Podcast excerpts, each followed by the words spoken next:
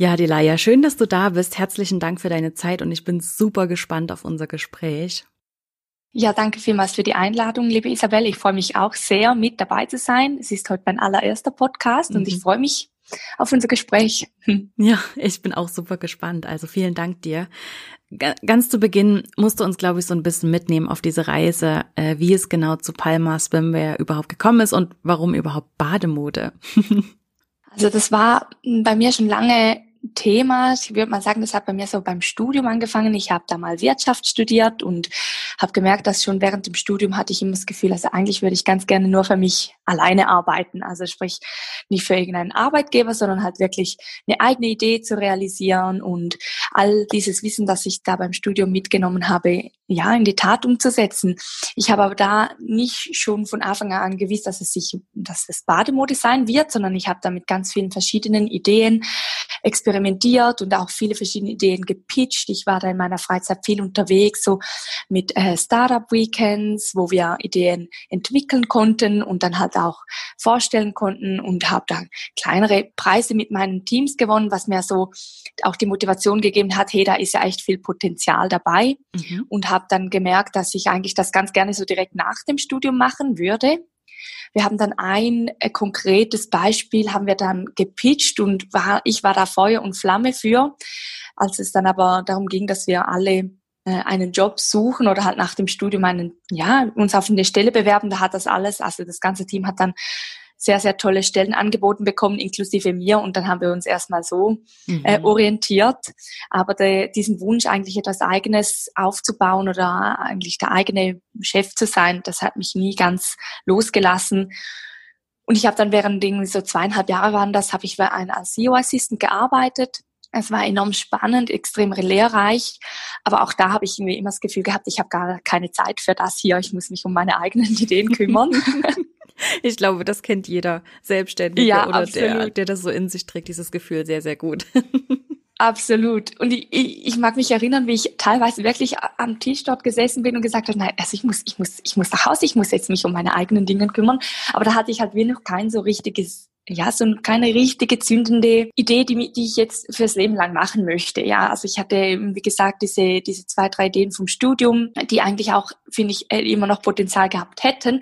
Aber es hat mir mehr einfach so auch vom Team gefehlt und ich hatte immer das Gefühl, ich brauche doch ein Team, um das äh, zu realisieren. Mhm. Ähm, das hat sich dann später herausgestellt, dass das gar nicht der Fall ist, was ich sehr froh drum bin. Ja, und dann habe ich eigentlich wirklich gedacht, ich, ich möchte mich mal darum kümmern, was ich denn jetzt am liebsten machen würde. Und dann habe ich gesagt, ich brauche irgendwie einen Job, wo ich mich gut meine eigenen Ideen kümmern kann, also wo ich ein bisschen Kapazität auch ich sage jetzt mal, griebstechnisch habe, weil wenn man mhm. da den ganzen Tag halt schon im Office sitzt, dann abends noch nach Hause zu kommen und nochmals dasselbe ähm, durchzumachen, das, das, da hatte ich einfach auch die Energie nicht dafür. Mhm. Und dann ähm, habe ich gedacht, ja, ich könnte ja eigentlich einfach bei, bei einer Airline anzufliegen, zu fliegen. Mhm.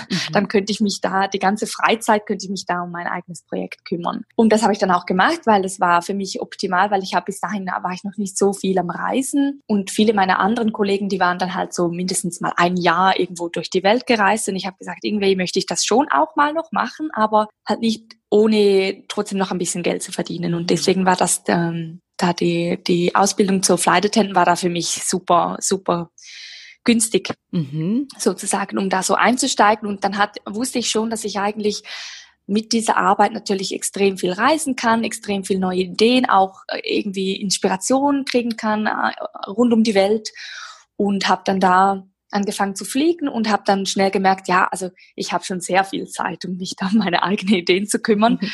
Das ist halt ein Job, der wirklich extrem anstrengend ist, körperlich, also halt so mit ähm, Zeitverschiebung und so. Aber es ist natürlich sehr toll, weil man extrem viel Freizeit hat, um sich dann irgendwie eben auch kopftechnisch um seine eigenen Ideen zu kümmern. Mhm. Und das war dann auch recht schnell der Fall, weil wir hatten sehr viel Zeit am, am, an den Beaches äh, verbracht, also an den Stränden. Und ich habe da gemerkt, hey, also eine Swimwear, es ist, für mich ist das das beste Gefühl, meinen Tag in Bikini zu verbringen. Das ist für mich die einfachste Art und Weise, mich gut zu fühlen, mich ähm, mich gehen zu lassen und ich habe immer so das Gefühl gehabt, also dieses ganze ähm, dieses ganze Aufstylen und so und so dieses äh, äh, Kombinieren von Outfits und so, das ist für mich viel zu anstrengend. Deswegen am liebsten einfach ein gutes Bikini anziehen und irgendwas drüber und dann habe ich mich immer am wohlsten gefühlt. Mhm. Und halt so dieses Gefühl, sich wohlfühlen in einem Bikini, das einem gut steht und einfach so dieses, dieses Freiheitsgefühl, das ist das, was ich eigentlich, glaube ich, auch, ja, das mich auch dazu geführt hat, Bikinis zu machen, weil ich hatte mal so eine Phase, wo ich ähm, das Gefühl hatte, ich möchte so also in die Richtung Fashion-Blogger gehen. Mhm. Und dann habe ich aber schnell gemerkt, nein, das ist mir viel zu anstrengend, aber diese, diese x-tausend Accessoires zu kombinieren und immer wieder neue Produkte oder neue Kleidung zu kaufen, das war mir zu anstrengend. Deswegen habe ich gesagt, hey, das Bikini ist so viel einfacher, um eben dieses, ja, um sich wohlzufühlen, oder? Mhm. Es ist einfach ein einfacheres Outfit in dem Sinne. Deswegen finde ich es auch immer witzig, wenn mir Leute sagen, ob ich in der Modeindustrie tätig bin, muss ich sagen, nein, eigentlich nicht. Also ich sehe mich da nicht in der Modeindustrie. Mhm. Ich sehe mich da mehr so in der Wohlfühlindustrie oder so. Das ist doch eine coole, eine coole Beschreibung. Ich bin in der Wohlfühlindustrie. Ja, absolut. Und ich muss sagen, dass in die, also es sehr zugute kam oder dass ich da so viel unterwegs war, so viele verschiedene Länder und, und Styles an den, an den Stränden beobachten konnte. Und dann habe ich gemerkt, hey, das mache ich. Ich möchte, ich möchte meine eigene Swimwear machen. Und ich habe, wie gesagt, ich habe Wirtschaft studiert, sprich, ich habe eigentlich gar keine Ahnung davon, wie man so einen Schnitt konstruiert oder was für Stoffe, das man da braucht. Und dann habe ich einfach die freie Zeit genommen und habe mich da mal über ein Jahr halt eingelesen und damit befasst, wie man das jetzt macht, oder? Und da gibt es natürlich ganz viele verschiedene Varianten, aber ich habe mich für meine Varianten entschieden, das wirklich alles selber zu designen, selber zu konstruieren. Und das mache ich bis heute so. Mhm. Genau. Sehr, sehr cool. Und die Stoffe sind ja tatsächlich auch nachhaltig. Die sind, glaube ich, aus recyceltem mhm. äh, Plastik, oder? Wenn ich das richtig ganz genau verstanden habe das war mir von Anfang an ein Anliegen, dass ich natürlich immer die, also natürlich nicht, aber dass ich ja wirklich die beste Stoffqualität verarbeiten möchte, weil ich habe gemerkt bei all diesen äh, X Bikinis, die ich zu Hause habe, dass die halt relativ schnell irgendwie so so wie so trocken werden oder auch der Gummi und und einfach auch die Form nicht halten oder vielleicht eine Saison, aber dann nicht länger. Und habe ich gesagt, irgendwo muss auch ein besserer Stoff äh, auf dem Markt sein und bin dann auf ganz am Anfang meines Projekts sozusagen an eine Stoffmesse gegangen, die speziell für äh, Bademode und äh, Sportswear ist. Mhm. Und da habe ich dann diesen Produzenten gefunden, der diese nach, äh, nachhaltigen Stoffe macht, in also absolut bester Qualität. Also wenn man das anfasst, und das sagen auch alle Kundinnen, die ich ähm, persönlich sehe, ist das einfach, der Stoff ist das A und O. Und ich denke, damit hat man wirklich schon einen großen Teil von eines, eines guten Bikinis. Und das ist so toll, dass es diesen, diesen recycelten Stoff gibt. Der ist aus recycelt oder also regeneriertem Nylon.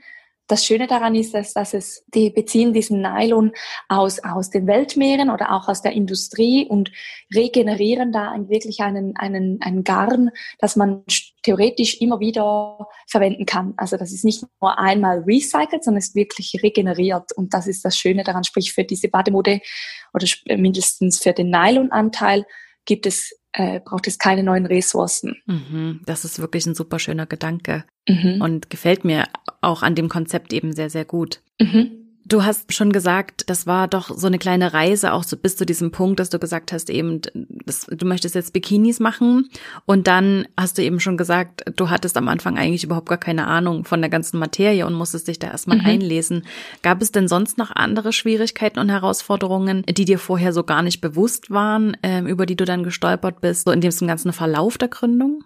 Die Gründung selber war eigentlich ziemlich einfach, würde ich sagen. Also so bis ich mal eine, ich habe auch jetzt noch eine Einzelfirma und das ist auch gut so, weil da ist relativ wenig Bürokratie mit dabei. Mhm.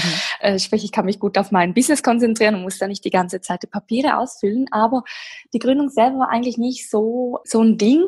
Das erste Jahr habe ich mir wirklich Zeit, also es war über ein Jahr, habe ich mir Zeit genommen, bis ich dann die erste Kollektion gelauncht habe. Da war halt für mich echt sich mit, ja, in die Materie einzulesen und vor allem, also ganz, ganz schwierig fand ich dann das Sizing. Mhm. Das geht zwar ein bisschen auch in die, in die Konstruktion der Bikinis rein, aber das, da habe ich wirklich äh, mehrere Monate dafür gebraucht, um eine Größentabelle zu entwickeln, die, die für mich akkurat ist oder so möchte ich fortfahren, oder? Weil das gibt leider keine, keine standardisiert, es gibt zwar eine standardisierte äh, EU-Größentabelle und äh, da kann man sich gut daran äh, orientieren, aber deswegen weiß man noch nicht, wie groß das Höschen schlussendlich sein muss, mhm. oder? Mhm. Im Schnitt. Und das ist da das Spezielle, da muss man sich wirklich, muss ich mich extrem damit auseinandersetzen. Ich bin also einmal durch die ganze Schweiz mit meinen Schnittmustern gefahren und habe gefragt, wer mir da helfen kann, aus diesen Standardschnittmustern halt eine S, M und L zu machen, die ich dann so produzieren kann. Und da auch da muss ich auch mich mehrmals ähm, daran erinnern, dass es für mich wichtiger ist, die Produkte komplett so zu haben, dass ich hundertprozentig dahinter stehen kann, anstatt einfach zu launchen und zu sagen, naja, das geht schon so. Also ich glaube, das war extrem wertvoll für mich auch, diesen Zeitdruck. Ich hatte das erste Jahr die ganze Zeit so einen Zeitdruck und hatte das Gefühl, oh, ich muss so schnell wie möglich launchen und jetzt ist ja noch Sommer, weil Bikinis im Herbst zu launchen macht ja dann auch weniger Sinn, geschweige dann im, äh, im Winter. Und dann habe ich mir gesagt, okay, ich nehme mir die Zeit und dann, dann launche ich lieber, dann im Frühling 19 habe ich dann gelauncht und mit Produkten, mit denen ich 100% zufrieden war. Und ich glaube, das war für mich eine sehr wichtige Erkenntnis, dass man da lieber nochmals ein bisschen, ein paar Monate mehr investiert in ein Produkt, wo man nachher hundertprozentig happy damit ist und die man das dann auch wirklich an den Kunden bringen kann, oder? Und nicht irgendwie immer die ganze Zeit das Gefühl haben muss, ah, es ist vielleicht doch noch nicht so gut oder mhm. hoffentlich merkt niemand, dass die Größen nicht äh, übereinstimmen oder ich weiß nicht was, oder? Mhm, mhm. Also ich äh, finde es gerade bei Bademode, gerade bei Bikinis so einen wichtigen Punkt, den du ansprichst, weil ich kann nur aus meiner eigenen Erfahrung sprechen, aber ähm, 99 Prozent der Bikinis, die man so anprobiert, die passen halt einfach nicht oder die sitzen halt einfach nicht schön. Ähm, mhm, und ich kann mhm. mir das, also gerade so von diesen äh, großen Marken, die man so kennt, wird es, glaube ich, einfach so gemacht. Die haben so Standardgrößen und dann wird es halt einfach rausgeschmissen, ohne zu gucken, ob das wirklich vernünftig passt. Und deswegen ähm, schätze ich das als Kunde sehr, mhm. dass sich jemand dafür darüber so viel Gedanken macht und ähm, ja, da wirklich sicherstellen möchte, dass es auch gut sitzt.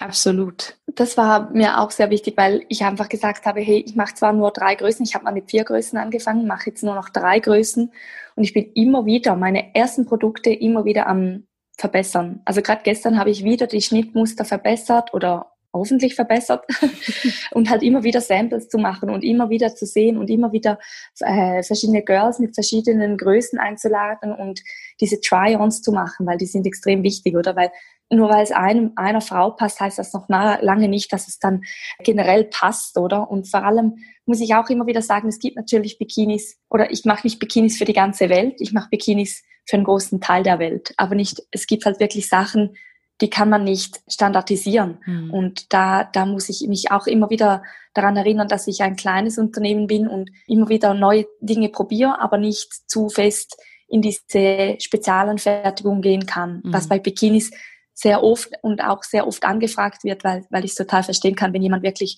eine schwierige Oberweite hat oder eine schwierige, ich sage immer Unterbrust-Körbchen-Kombination, dann ist das wirklich anstrengend und anspruchsvoll, da ein Bikini zu finden. Da muss ich mir aber auch immer, gebe ich mir die Challenge, ein Top zu machen, zum Beispiel, das dafür konstruiert ist, aber das trotzdem auch, ich sage jetzt einmal, tauglich ist in allen Größen und ich sage jetzt so bös gesagt massentauglich, aber das ist natürlich nicht, aber trotzdem oder dass es dann nicht nur einer Person passt, sondern mhm. halt wirklich. Mehreren Girls passt. Super spannend. Äh, gibt es irgendwas, was du so rückblickend auch anders machen würdest? Was du jetzt vielleicht so mit dem Wissen, was du ähm. heute hast, wo du sagst, ja, das hätte ich vielleicht ein bisschen schlauer machen können. Oder wenn ich das damals schon gewusst hätte, hätte ich es vielleicht anders gemacht? ich habe mir diese Frage, die, äh, die wird mir relativ oft gestellt und ich habe mir die jetzt wirklich schon ein paar Mal durch den Kopf gehen lassen, aber ich muss sagen, eigentlich nicht, weil ich bin so dankbar für alles, was ich bis jetzt gelernt habe, für alles, was ich auch, ich weiß nicht, in kleinen Schritten falsch gemacht habe, aber nichts, was ich jetzt so verbockt habe in dem Sinn, wo ich sagen muss, oh, das, das würde ich nicht mehr so machen. Also wirklich, nee, das ist jetzt vielleicht ein bisschen langweilig, aber nein, eigentlich nicht. Wie soll es denn mit, mit, deiner, mit deiner Firma weitergehen mit Palma Swimwear? Was sind denn noch so deine, deine Ziele? Also ich habe natürlich sehr hohe Ziele, die muss ich mir manchmal ein bisschen äh, zerstückeln sozusagen, damit ich die auf die Jahre verteilen kann. Aber ich sage jetzt mal so fürs 2021 würde ich ganz gerne ähm, aus dem Schweizer Markt gehen und auch meinen Interessentinnen und meinen Kundinnen in Deutschland oder der EU meine Bikinis anbieten, was im Moment mit nur Online-Shop in der Schweiz sehr unattraktiv ist, sage ich mal so, weil ich kenne, wir kennen das in der Schweiz ja besonders gut, dass wenn wir mal was von der EU bestellen und das dann über die Grenze kommt und dann zerfallen einfach unglaublich viele Zollkosten und andere Kosten an. Sprich, das Produkt hat dann einfach irgendwie x, kostet dann x Euro mehr, wie, wie, wie es eigentlich angegeben ist. Und das ist für mich sehr wichtig, dass da die Kundin einfach das bezahlt, was sie einmal bezahlt und dann kriegt sie das Bikini mhm. ohne zusätzlichen Kosten. Sprich, für mich wäre es sehr interessant, äh, zukünftig oder auch ab nächsten Jahr dann in die EU zu gehen, vielleicht ein Verteilungscenter dort aufzubauen, das auch dort anzubieten zu können, ohne, ohne enorm viel mehr Kosten. Das bedeutet natürlich für mich ähm, ganz eine andere Skala. Also ich sage jetzt mal, der Schweizer Markt ist ja ein Zehntel so groß wie nur schon Deutschland. Ich sehe aber trotzdem, dass sehr viele äh, Frauen oder Views, User oder Views auch von der EU kommen und die möchte ich halt gerne auch bedienen können. Und das wäre für mich ein mega Ziel, aber da muss ich mich irgendwie wie auch mal meine Systeme und so ready machen. Da bin ich jetzt im Moment gerade dran, jetzt wo es dann wieder ein bisschen weniger läuft, ich sage jetzt mal so, äh, wo der Sommer vorbei ist, ähm, dass ich da meine Systeme bereit mache für diese, für diesen Upscale. Weil das ist ganz, das ist, ein ganz, das ist eine ganz andere Liga, oder? Mhm, logisch, ja. Gibt es denn irgendwas, weil wir, ich spreche eben gerne in diesem Podcast auch immer wieder darüber, ähm, was man eben auch so für Fehler gemacht hat, wie man aus Fehlern lernt, weil wir in, ich sag jetzt mal in Europa, in Mitteleuropa, bisschen eine spezielle Fehlerkultur haben, meiner Meinung nach. Ne? Wir legen nicht oder wir sagen, wir reden nicht so gern über unsere Fehler, damit andere die nicht sehen können. Und mhm. in anderen Ländern hat man da einfach eine viel schönere oder eine viel großzügiger, viel großzügigere ähm, Kultur, was, was Fehler angeht. Deswegen thematisiere ich das eben auch gerne äh, gern in diesem Podcast mhm. und deswegen mhm. frage ich da eben auch so nach. Gibt es irgendwas, was du ähm, vielleicht jetzt auch nicht mit Palma Swimwear oder vielleicht auch vorher schon mal so richtig verkackt hast, schon mal so richtig gescheitert bist mit irgendetwas? Lass mich mal überlegen. Hm.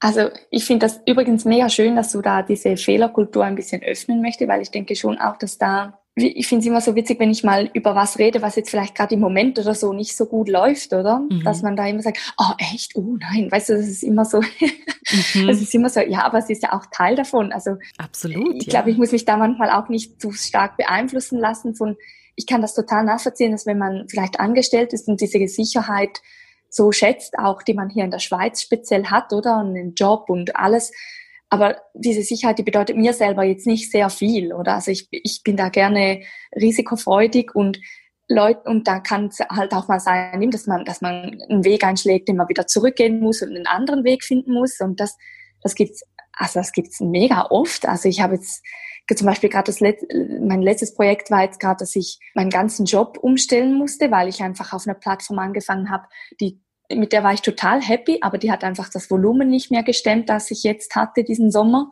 Und da musste ich halt einfach echt in einem Zug und in einer Eile die ganze Plattform umstellen und wenn ich da so drüber spreche mit den Leuten, sind sie so, oh nein, oh, ah, dann hättest du besser gleich von Anfang an das gemacht. Dann muss ich sagen, nein, nein, das war alles Teil meiner Lernkurve auch, oder? Mhm. Und das muss so sein. Und ich glaube, wir müssen Fehler machen und wir müssen merken, dass es auch andere Varianten gibt. Und ähm, ich glaube, das gehört so, so fest dazu, dass man einfach nicht nur den einen Weg geht, sondern halt mehrere Wege ausprobiert und, und dann auch merkt, hey, welches ist der richtige Weg für mein, für mein Business oder für, für mein Geschäft zum Beispiel, was ich jetzt im Nachhinein bestimmt anders machen würde oder schneller, ist meine eigene Firma gründen, weil wie gesagt, ich habe es vorhin mal angetönt, ich hatte immer das Gefühl, ich muss das in einem Team machen. Sprich, ich war so lange irgendwie äh, krampfhaft auf der Suche nach einem Teammember für ein Projekt. Und dann hat mir einfach mein Freund hatte mir dann mal gesagt, aber du kannst doch das auch einfach auch alleine machen. und dann habe ich so gesagt, ja, kann ich das dann? Und dann hat er gesagt, ja, du musst doch nicht warten, bis du jemand findest, der dir über den Weg läuft und sagt, hey, Delia, das machen wir jetzt zusammen, da, da kannst du noch lange drauf warten. Und wenn das das ist, was du machen möchtest, dann mach es. Und ich glaube, das würde ich jetzt heute viel schneller machen, weil ich mag mich erinnern, als ich 21 wurde, habe ich gedacht, so, jetzt ist Zeit für eine eigene Firma. Und dann hat es halt noch mal sechs Jahre gedauert, bis es dann soweit war, oder? Mhm. Weil immer, weil ich mich so ein bisschen aufgehalten habe, selber natürlich, durch diese Idee, das nicht alleine machen zu können. Und ich mache seither alles alleine und es geht nichts Besseres, weil ich habe ja auch schon kleinere Projekte ähm, durchgeführt, die, die zu, da wir waren wir zu zweit, zu dritt, zu viert.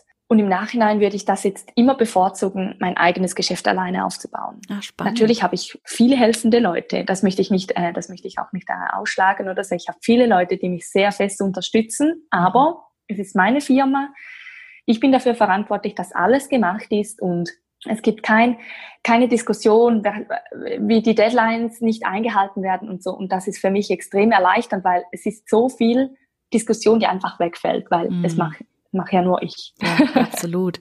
Ich glaube auch, dass das tatsächlich viele auch zurückhält, so wie dich das vielleicht auch zurückgehalten hat, mhm. mit diesem Gedanken, ja, zu zweit ist es vielleicht viel einfacher oder dann hat man vielleicht auch so Vorbilder, die das eben zu zweit machen oder die das mhm. zusammen mit ihrem Mann machen oder mit ihrem Partner oder einen Businesspartner haben und dann sagt man eben schnell, ja, die sind eben auch zu zweit und die können das eben machen und das ist so viel einfacher, man kann sich so reinteilen. Aber ja, ich meine, wenn du niemanden hast und wenn dir auch einfach niemand über den Weg laufen möchte, der passen mhm. könnte, dann muss es vielleicht einfach allein machen, ja. Und eben wie du sagst, ich finde eben auch, es hat äh, super viele Vorteile, das auch allein zu machen. Absolut. Weil man vielleicht auch bei ganz vielen Sachen überlegen muss, äh, macht es jetzt wirklich Sinn? Kann ich jetzt wirklich meine Zeit dafür investieren? Zu zweit oder zu dritt hat man vielleicht schneller mal irgendwas zugesagt oder macht irgendwas extra, wenn man ja die Ressourcen hat. Aber alleine muss man eben sehr, sehr gut haushalten mit der eigenen Zeit und mit den eigenen Ressourcen. Das heißt, man ist vielleicht von Anfang an viel effizienter, weil man ähm, Sachen vereinfacht und Sachen auslagert und ja, also ich glaube, da liegt auch ganz, ganz viel ähm, Potenzial und ganz viele Möglichkeiten darin. Ja, und ich denke, was für mich auch wichtig ist, ähm, ist, dass eben diese ganze Diskussion einfach, also das kann ja, das sind ja oft sehr gute Diskussionen, aber wenn ich jetzt, Entschuldigung, wenn ich jetzt eine Diskussion anstrebe, dann weiß ich genau, was für Antworten ich brauche und dann weiß ich, es ist einfach, wie du gesagt hast, es ist so viel zielgerichteter und so viel effizienter, weil ich weiß, hey, wenn ich jetzt mit meinem Partner oder mein, meiner Mutter oder meiner Schwester oder ich weiß nicht, weißt du, wenn ich ein Feedback brauche, dann, dann hole ich mir das schon ein. Und wenn ich das Feedback nicht brauche, dann mache ich einfach weiter. Mhm. Gibt es irgendjemanden oder irgendwas, was dich auf der Reise so besonders inspiriert hat oder was dich so besonders geprägt hat? Vielleicht ein Buch, was du gelesen hast oder irgendwas, worüber du gestolpert bist, wo du gesagt hast, ah ja, das hat mir jetzt irgendwie noch gefehlt, das Puzzleteil? Ich stolpere immer wieder so über diese Businessbücher, sage ich mal, weil also wenn ich jetzt in meiner Freizeit lese, dann lese ich mehr so Romane, weil das ist ja für, für Vergnügen, oder sage ich mal. Hm. Aber wenn ich dann, wenn ich dann ein Buch finde, das wirklich so dieses Vergnügen, aber auch mit meinem, mit meinem in meinem Fall sozusagen so verbindet, das habe ich, das lese ich jetzt im Moment gerade. Und ich muss echt sagen, das ist von all diesen, diesen, weißt du, so die, diesen Business-Biografien von diesen erfolgreichen Geschäftsmännern sind das ja dann meistens auch, mhm. die, die, die mich sehr inspiriert haben, ist das wirklich, also weitaus das, das Beste, das kann ich jetzt auch allen empfehlen, äh, das ist Shoe Dog von Phil Knight, das war, war der Gründer von Nike oder ist der Gründer von Nike. Und der, also das ist wirklich ein tolles Buch. Und aber das hat mir nicht gefehlt, sondern das zeigt mir einfach immer wieder, wenn ich vor allem diese Biografien von diesen Leuten äh, lese, dass es halt wirklich eine anstrengende Zeit ist und vor allem eine sehr einsame Zeit. Und das ist etwas, das, wenn ich da die ganze Zeit diese romantischen Bücher und vor allem auch, weiß auf meinem Handy, die, auf Instagram die Leute sehen, wie die gerade hier, dort und dann feiern und den Sommer genießen sind und ich sitze zu Hause und arbeite halt einfach an meinem eigenen Geschäft und schaue da meine Zahlen durch und, und, und bin da irgendwie am, am Kreieren von neuen Kollektionen, während alle anderen da draußen ja den Sommer genießen auch, natürlich. Mhm. Und ähm, diese Bücher oder diese, diese äh, Stories, die dann so wirklich ehrlich auch wiedergegeben werden, die zeigen dann einem auch auf, dass es, dass es halt so ist. Ich glaube, das muss ich mir selber immer wieder äh, vor Augen führen, dass das, der, dafür habe ich mich entschieden. Ich habe mich dafür entschieden, dass ich da vielleicht ein bisschen weniger soziales Leben führe, vielleicht ein bisschen weniger rumreise an den Wochenenden oder ja, halt einfach wirklich auch mitten in der Nacht noch arbeiten muss, weil, weil, weil es halt sonst nicht geht und dass das der Preis dafür ist und wenn man das wahrscheinlich immer wieder hört und sieht, dass das einem auch beruhigt und man nicht das Gefühl hat, hey, was führe ich hier für, für, ein, für ein einsames Leben und ich bin in einer großen Familie aufgewachsen, sprich, ich habe eigentlich sehr gerne Gesellschaft um mich, oder? Und da muss ich immer wieder mich auch daran erinnern, dass diese Einsamkeit ja wahrscheinlich einfach nicht von allzu, hoffentlich nicht von allzu langer Dauer ist, aber dass es, dass es auch Teil davon ist. Mhm. Absolut, ja. Wie bist du eigentlich aufgewachsen, Delaya? Ähm, in einer großen Familie. Ich habe drei ältere Geschwister, sind am Bodensee aufgewachsen, in Stein am Rhein. Mhm. Sehr schön, sehr behütet und ähm, es ist so witzig, weil ich bin zwar die Jüngste, aber ich bin immer die, die am weitesten wegging, glaube ich. Also ich, ich, ich habe heute immer so dieses Reisen nach, nach der großen, weiten Welt. Eben deswegen bin ich wahrscheinlich auch dann in die Fliegerei gekommen und hatte immer so die verrückten Ideen. Ich glaube aber, dass der Business Sense oder die, den Wunsch zum Selbstständigsein, den habe ich schon von meinen Eltern und den haben auch meine Geschwister, weil die sind, also mein Bruder hatte, hatte mal eine eigene Firma, hat sie dann verkauft und ähm, mein, mein Vater war selbstständig, meine Mutter ist immer noch selbstständig und mein ältester Bruder, der ist jetzt gerade wieder dabei, eine Firma aufzuziehen und das ist also echt spannend da. Auch in diesem Umfeld wird das auch extrem toleriert und und das, ich glaube, das war mir auch sehr wichtig, weil ich hätte es nicht gemacht, wenn wir alle gesagt haben, ach, was für eine doofe Idee.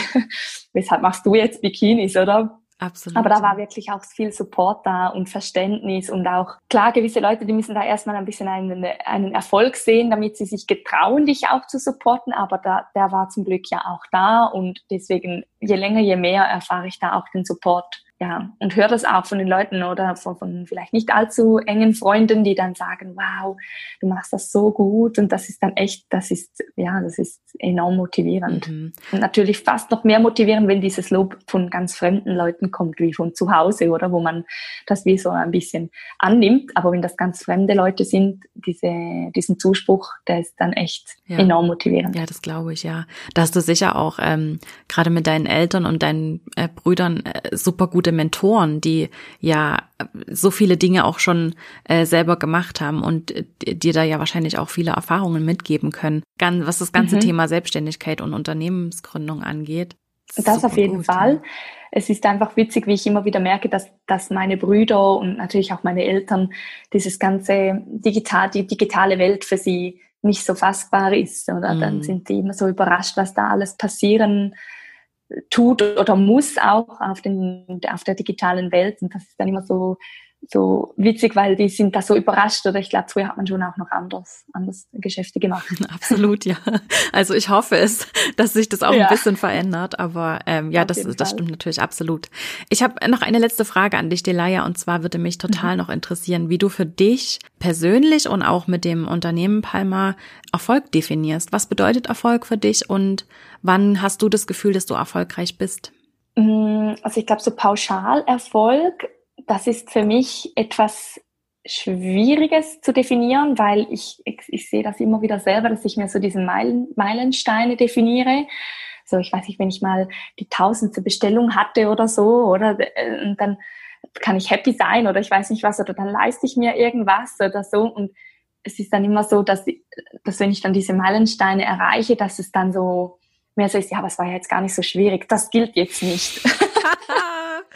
dass ich dann oh, wieder ja. so ein bisschen runterspiele, oder? Und mm. das ist dann eigentlich, ja, wenn man das zu oft und zu lange macht, dann, äh, dann ist es unmotivierend für sich selber natürlich, oder? Und also ich habe jetzt schon auch gemerkt, dass, dass man solche Meilensteine, weil ich setze die ja zu einem Zeitpunkt, wo ich denke, wow, das ist noch weit weg und bis jetzt die eineinhalb Jahre sind diese Meilensteine alles so schnell also auf einmal auf dem Bildschirm erschienen, oder wenn ich dann meine Zahlen anschaue, merke, wow, was für ein Monat das war oder dass ich jetzt schon sieben ähm, Partnerstores habe und dass es alles so schnell geht, oder? Und ich habe immer gedacht, also wenn ich dann einmal einen Store habe, der mir meine Bikinis abkauft und zack, war das schon der Fall, oder? Mhm.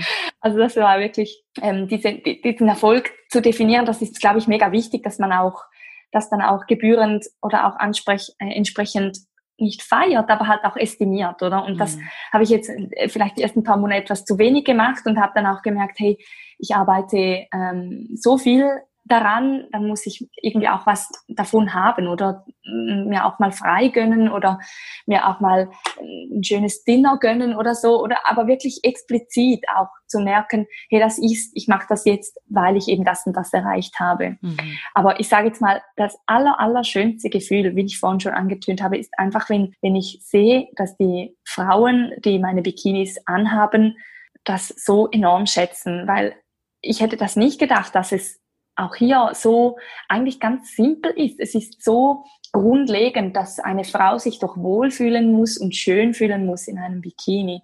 Und wenn das dann der Fall ist, dann, dann kriegt man so viel Kompliment und so viel Liebe zurück. Also Liebe, also weißt du, halt einfach, die, die, die kaufen dann wieder und hinterlassen äh, super tolle Reviews und das sind ja fremde Leute, oder? Die muss ich, die muss man irgendwie davon überzeugen, das Produkt erstmal zu kaufen und die sind dann so begeistert von diesen Bikinis, dass sie nur noch Palma-Bikinis tragen und, und, und schon irgendwie schon nach drei Monaten schon 15 Bikinis bestellt haben und also wirklich ganz enorm. Und das ist natürlich so ein Feedback, oder? Das kann man sich nicht erkaufen in dem Sinne. Das muss man, das muss man irgendwie, dafür arbeite ich jeden Tag, um dann das auch zu bekommen, oder? Und viele Leute, die nehmen sich wirklich auch die Zeit, um ein echt tolles E-Mail zu schreiben als Feedback und zu sagen, wie gut sie Bikinis finden, wie toll sie es finden, dass, dass es eben auch die Recycled Fabrics sind und dass es ein Schweizer Brand ist und ja, die Medienpräsenz ist wahrscheinlich auch mit